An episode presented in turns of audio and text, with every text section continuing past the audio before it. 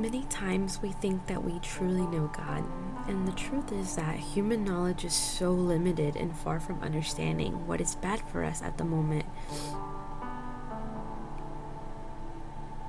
Welcome to Friends to Friends, and to those who are listening through this podcast, Aunami, um, welcome, welcome, welcome. It's such an honor to have you listening through the other end of this podcast episode. I pray that the word that God's going to speak today will be one that will bless you as you're going out through your day, maybe running errands, going to work, getting out of work. I don't know what time of day or what country you're listening from, but welcome. And I just pray that after this um, this precious time where we come together and listen to the Word of God, that you may be able to share it with somebody that might be able to be blessed by this word that they might need in this time as well. So, let, without any further ado, let's go ahead and get started. Um, how many of you tend to resolve this conflict of adversity the way your mind is already trying to figure out how to deal with the situation and Perhaps you don't even know what will happen and you're already jumping into conclusions or how we like to say it in our in our country in Mexico, you're making a storm into a glass of water. I know the translation probably doesn't make any sense, but basically creating a storm and not even it's not even much of a big deal, you know? I know it sounds kind of funny, but anyways. when we forget how great God is in the midst of our affliction, in the midst of our solitude, in the midst of our weaknesses. Sometimes we don't even see those people that have given us their friendship. And when it all seems that's that no one's there, when it all seems that everything's gone, it then kind of seems like those that you're in the battlefield on your own with no one at your side. And sometimes it's because we forget that even though that there may be a giant in front of you trying to block the light to see it can't come against you when you know that there's someone higher that is fighting for you and today i'd like to speak and dive in right into the word and i titled this um, episode who is at the door of your heart? Let's go into the word of god and we can start by finding it in first of chronicles 28 9 to 10 if you're driving it's okay. Just you know listen and it's okay. If you have your bible well and go ahead and open up your bible and join me as we go ahead and read because sometimes it's different when you read it. It gives you the sense of understanding of what you're reading when you open the bible and just follow along. But anyways if not just listen um, carefully as i read so let's go and you, my son Solomon, acknowledge the God of your father and serve him with wholehearted devotion and with a willing mind, for the Lord searches every heart and understands every desire and every thought. If you seek him, he will be found by you, but if you forsake him, he will reject you forever. Consider now, for the Lord has chosen you to build a house as a sanctuary. Be strong and do the work. So, on many occasions, it is very difficult and impossible to say that it is true because we often see what is information out to the public can distort situations and what we see through television or communications on social media leading not to be aware of what happens on a daily basis in our country, our cities, and communities. And trust me, there's a reason why I'm stating this. There's a there comes a time where it reaches to the point where it's preferable not to see the news because it brings a hustle of and a worry of what will happen. And I can say that I was one of the first people to quickly turn off my cell phone or television because upon seeing the television and the news broadcast, all that really worried me and brought so much stress. And I was just like, no, I don't need none of this. I'd rather focus on my studies, focus on my church duties, and nothing else, and just my family. And with that simple reaction and that simple action that I took, I ignored the reality of seeing things as they were and worrying more about myself and the need of me without realizing that it slowly led to dominate my entire life for so many years until I realized a few years ago that God was at the door of my heart, putting an awakening in me. And I want to pause because um, this is where I want to enter in the in the in the Word. So I want to share with you the last two chapters of the Book of Chronicles in the Bible, in which we see the trajectory of the great King David, in which his time is coming to the end. And if you know about the story of the great King David, what kind of things can you highlight when you first hear his name? I'll share some examples, but in your mind, start thinking about some qualities that you know that stick out to you when you first hear his name. A brave man, the one who killed Goliath, the one who was chosen being so insignificant among so many brothers, the one that fought against the Philistines, the one who had a heart after God, and that one's honestly one of my favorite ones, the one who brought out the ark to Jerusalem, in short, an immense trajectory that would take us time to study and learn from it. So let's take a look at 28 and 29. David had a deep desire to be able to establish the ark which was a sacred object in the Hebrew faith which contained the ten, the ten Commandments. And he rescued this to bring to Jerusalem, which reflected the continuing remembrance of the nations and the remembrance of all, the center of everything, which was God. And if we see, it gets to the point where David is, you know, at this point of his life, and he's disturbed at one moment where he thinks that the ark lived in a tent while he lived in a palace. The word of God says in chapter 17 1 that it came to pass that while David was dwelling in his house, David said to Nathan the prophet, Behold, I dwell in a house of cedar, and the ark of the covenant of the Lord remains under curtains. And Nathan said to David, Do everything that is in your heart, because God is with you.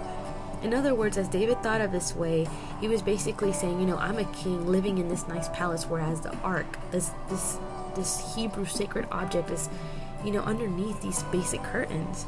And so in contrast to all of to all of this that was going on, you know, David wanted to do something special to God and he wanted to build a temple for it. However, because in his past, you know, years, in contrast to all the victories that he was able to conquer, David likewise shed a lot of blood for his decisions and actions. He was forgiven by God, but anyways, God was trying to confirm him that he had other plans and that Solomon, his son, was the one that was going to build that temple. And so we see that Solomon was the one that was set out to carry out this task, being so inexperienced and young. David did not doubt and believed that God um, was going to help him prepare and make way before he left. So in the Bible, it says how he was leaving everything ready to continue with Solomon and he was going to fulfill the task from what was to come. And I ask you, how many of you have numbered the days in which you will be on this earth? How many of you know the day you'll leave with God? I don't think any of us do. And as we know, it can be a very delicate topic to talk about, but at some point, you know, whether you're young, an older person, father, mother, you know, we are so often aware of the things we want to achieve in this life, whether it be to improve in our studies, get to work, buy a house, plan trips, outings with the family. But if you come from this earth, are you satisfied with what you've been able to achieve and say before God, I have fought the good fight of faith? I have dedicated my time to show Jesus. I've exposed his word to those that are unreached. Have I left a legacy? Has it impacted a generation of worshipers who will carry the torch after my departure? It's a question that honestly it if it just bombards me and I have to ask myself continuously and evaluate myself am I doing this? Honestly, recently there's been an awakening in my heart, and for those that have known me since my childhood and preteen years, honestly, it was very difficult to see myself as someone outstanding, capable, self confident, or facing the things that were thrown at me that almost exposing myself to social media was something that I was afraid of because publicly publicly promoting my private life was something like it was scary and and and, and very frightening. But if you know me very recently a couple years ago then you would probably think like no she's nothing like that. But only those that really knew me from years years ago would know that that was true and at the time, I realized that what I was doing with my private life, shutting everything else away, ignoring the reality, I was only bearing the title Christian on the surface because people who knew me knew I was a Christian. But beyond the four walls of my church or my family, I didn't speak of my faith. At least if they asked me about Jesus, then I would speak up. And growing up, I looked at how many of my friends in faith did not do it, and I said to myself, then why do I do it then? But each time I had to push that as much as I wanted to hide my faith, the more I felt a disappointment from God because I passed so many opportunities to share God and I did not do it. In school, when I was there, I was bullied for wearing clothing that had words of faith. On one occasion, I remember that while in a technical computer, computer class, a teacher gave the students the opportunity to share a song of their preference. It was a secular school, and while everyone was working on their projects, they were able to, you know, listen to some music. So when my opportunity came, it was kind of funny because I was ready to share the word of God. I was like, yes, fire for Jesus. You know, I'm going to, you know, be the hands and feet of Jesus Christ. And so when I went up there and shared my songs with the teacher, she shared it among the class and what came next was something I didn't expect. It I thought people were gonna be like, mm, this is interesting, this is wow, amazing. So it was in that point where I was hearing many people commenting in the class saying, Who put on the song? Someone take it away. A girl was saying to saying to me like you need to stop sharing these things about Jesus because no one's gonna listen to you and you're just bothering others. And there were moments like these in which that's why I didn't share my faith in in just like the comparison that I made earlier about the reality that our society um, lives in. I wanted to focus on my studies, try to be the best in getting involved with my church, and just stay in those four walls. But the knot was still there. Beyond the four walls of my church, I kept feeling that God was telling me it is not enough. And it got to the point that I was finishing high school, finished community college, and it was coming to the point where I had to choose where I wanted to go study and finish my bachelor's degree, it was something that I was not expecting to because I wanted to study somewhere nearby home. I got denied the admissions to the University of in one of the best schools in the state that I'm from. However, God had other plans and I laid out my life to him and I told him, "Lord, you just guide me, show me the way of what you want to do in my life." And I just let God take control of it. And so when it came to that point where I was finally able to go to this university that I, first of all, I had no idea where it was at. I was unfamiliar with the area. It was way far from home, a couple hours away from home, so I knew I had to leave my family, leave everything behind my church, my home, my family, friends, etc. So when I was there, I had to take a leap of faith when I when I got there because I realized that this was going to be my new home. I had to start a new stage of my life, and trust me, this is going with with with somewhere with this conversation. Like there's the reason why I'm sharing this part of my life. Um, why do I face so many challenges alone? Is what I asked myself while I was there. And I'm telling you really quick, like really quick, summarizing things. But if, because if I sat down and told you how everything happened, it was honestly a, hard process in which it tested my faith, it tested my my health physically, emotionally, spiritually, all of the above. And I had so many conversations in which I asked God, why why am i here? Are you sure this is the right place where i'm supposed to be? And god kept confirming and confirming over and over again i'm not going to leave you. This is where you have to be and i will help you um, what you have been through before arriving in Lakeland will help you face the uncertainty in these next few years. And that was so evident in my life because little by little I began to fall in love with God, in which I embraced every opportunity to receive His word. began to take those opportunities to preach, to be a communicator. Um, to show others and embrace others just how they are, taking a role within the ministry, the church that I was attending, became to that point where I was challenged to get out of my comfort zone in order to grow in the ministry, both as a musician, a youth leader, as a children's teacher. Little by little, the God, little by little, sorry, God was preparing me for what now I would have before me, which is a ministry known as Friends to Friends, out una me carrying the word of encouragement to the unreached, to use networks as the main platform in which I saw that many people do not dare to enter the church for many reasons, probably pain, rejection, and through that I asked God to reflect His light in me to share His word, even through interviews. And throughout these years, I've honestly fell in love with Jesus. As a young person, I can honestly tell you that embracing Jesus is something amazing, but yet very challenging because it's a great honor. But with that, it'll prove your faith many times. By leading a ministry, I understood, and I'm still understanding that it is not about us, but about Him. Everything, everything about Him. Even when we suffer, it, it is so that a soul may come to know Jesus. It is so that He can be the center of our lives. And why do I tell you this part of my story? It's because I understood that long before, loving the things of this world is worth nothing if God's not in them. My great desire is to be able to continue advancing and growing in the ministry that God has entrusted me, as well as in the other ministries that I'm allowed to have in this time so that one more soul may come to Jesus. That's being the hands and feet of Christ. So, as I'm telling you this part of the story, I want to go back into the word because there's a reason why I'm sharing this. in the story of David, I, I was reading something that was so interesting because, you know, him being a king, in every moment of his life, he stopped to ask God, like it says in Psalms 139 1 to 3. You have searched me, Lord, and you know me. You know me when I sit and when I rise. You perceive my thoughts from afar.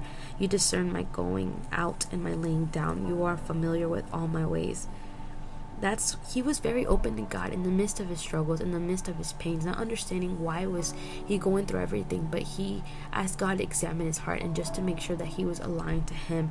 And I can under, I can understand that being completely open with God and dedicating yourself to him is like conversations with a friend who has the best interest in you that although others don't see that in you, he's already gambling and believing in you. What does that mean? That David came to analyze the level of his thoughts. In other words, if you feel pain in your body and it reaches to the point that you don't know where it's from, it's more likely that you'll go and see a doctor.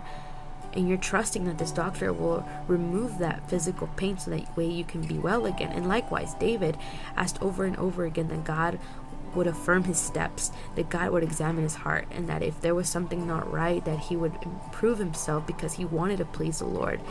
And seeing this in David's life, he had come to understand that without God we're nothing. And knowing that he had little time to live, he made his way for that person who will carry the torch. That's why I put as a title, Who is at the Door of Your Heart?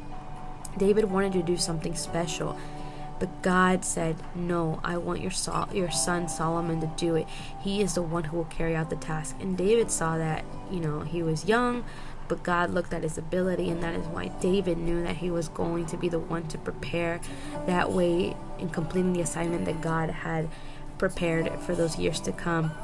So, as he was preparing him, it tells us how he had this conversation to his son, telling him in chapter 28, verse 9, And you, my son Solomon. And just know that at the time, you know, conversations were slightly different. But in other words, I'll, I'll translate that in just a sec, but I'm going to read to you how the Bible states it. And you, my son Solomon, acknowledge the God of your father and serve him with wholehearted devotion and with a willing mind, for the Lord searches every heart and understands every desire and every thought. If you seek him, he will be found by you, but if you forsake him, he will reject you forever. Consider now, for the Lord has chosen you to build a house as a sanctuary. Be strong and do the work. And once again, we see this so many times how David confirms this to his son, letting him know, like, you know, son, you have been chosen by God. You have been chosen to complete an important task, but just know that if your eyes are not set on Jesus Christ, on the Lord, then nothing, nothing will ever be worth any good if He's not with you. And this is what I want to tell you, you who are listening, who is at the door of your heart, because eventually one day our parents will leave this earth. One day, people who are currently now leading and influencing our life, like pastors, leaders, people who have been a good source of learning in the gospel, will one day leave. And my question to you, person who is listening, are you ready to carry the torch for Christ? And I'm not talking about just leaving this world, but likewise, one day they will get married. If you have children, they will make and build their families. One day you'll have to go or that or your son or daughter will have to go to university? Are you ready to face what the world has to offer outside? As rewarding as it is to have great time with friends, watching series, movies, spending time on, on social media, sometimes we don't even realize that we're wasting so much time that we are currently right now living in hard times. And God has been equipping us, equipping you these years so that you are the church that will go out there and preach to those that need it? Are you practicing what you believe inside the four walls of your church? I can only imagine those people that are in, in other countries where the word of God is prohibited and people are finding ways to preach the gospel, you know, to send the message, music, worship, and they're risking their lives. But God is even in the midst of all that. And friends, you know, if we're so consumed in the four walls of our church, then what is what are we doing wrong? We must wake up. It's necessary to see God at the center of everything. We need to be the disciples who will carry the gospel just as the word tells us. Jesus looks for people who will deny themselves. A willing heart is more powerful than capable hands. And right now, I believe that you're the Solomon you're that person that God is waiting at the door of your heart, believing in what you sometimes don't believe in yourself. He is betting and continuing to believe in your life. Don't let another chance go pass by because believe me, in Him you will find something so unimaginable and inexplainable because when you get up, others will get up. If you are a parent, prepare your children that when you leave them at school with their friends on social media, they will know how to respond when it comes to the pressure from friends, the things that go against God. Young man, do not come again to heat the bench, as many may say. It is something that I understood over the years through the processes of life. And what I mean is, like, don't come to church just to heat up a bench, heat up a seat, and go back the way it was. No. God wants to continue working in your life, and just like that, He's working in my life. And in my case, I decided to accept Believe me, I have so many flaws, and every time I come before Him and I ask, just like the way David asks, Lord, examine my heart. God, know that you are at the door of my heart. Help me see with the eyes of faith. God has something for you, and there is a precious, precious treasure that it, that is not an imitation of others, but something authentic. You know, on behalf of God on your life. Today is the day to say, Jesus, I need you. I accept you in my heart. It is not an easy task, but help me to take this next step. I entrust my life to you. I do not know what you have prepared for me, but my heart is surrendered to your presence. I need you. I love you, Father God. Where will I go, Lord, if only you have words of life for me? It is something that I repeatedly tell to myself, and I had the privilege of sharing this word with a group of youth a couple couple months ago, and I felt the need that someone here needed to hear that word today because we should not let another day pass by.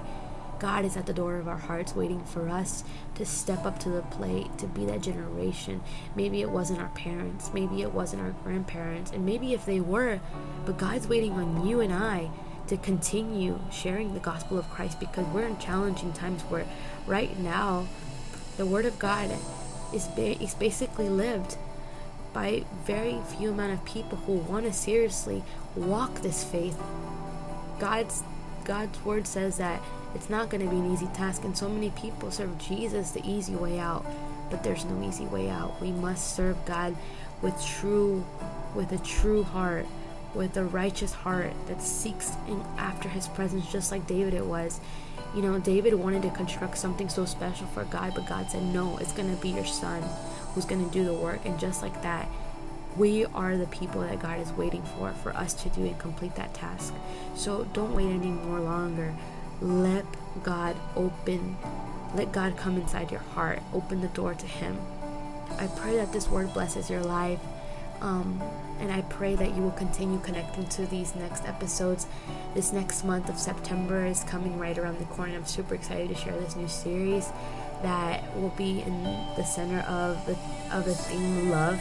So I'm super excited because I know God has something special for us. But as you are listening to this, share it with somebody who needs it. I pray that it blesses your life, it renews your strength, friend. I bless you, and I'll be praying for you. And I believe that God has something special in store for your life. So be strong, be brave. You got this. God bless you, friend.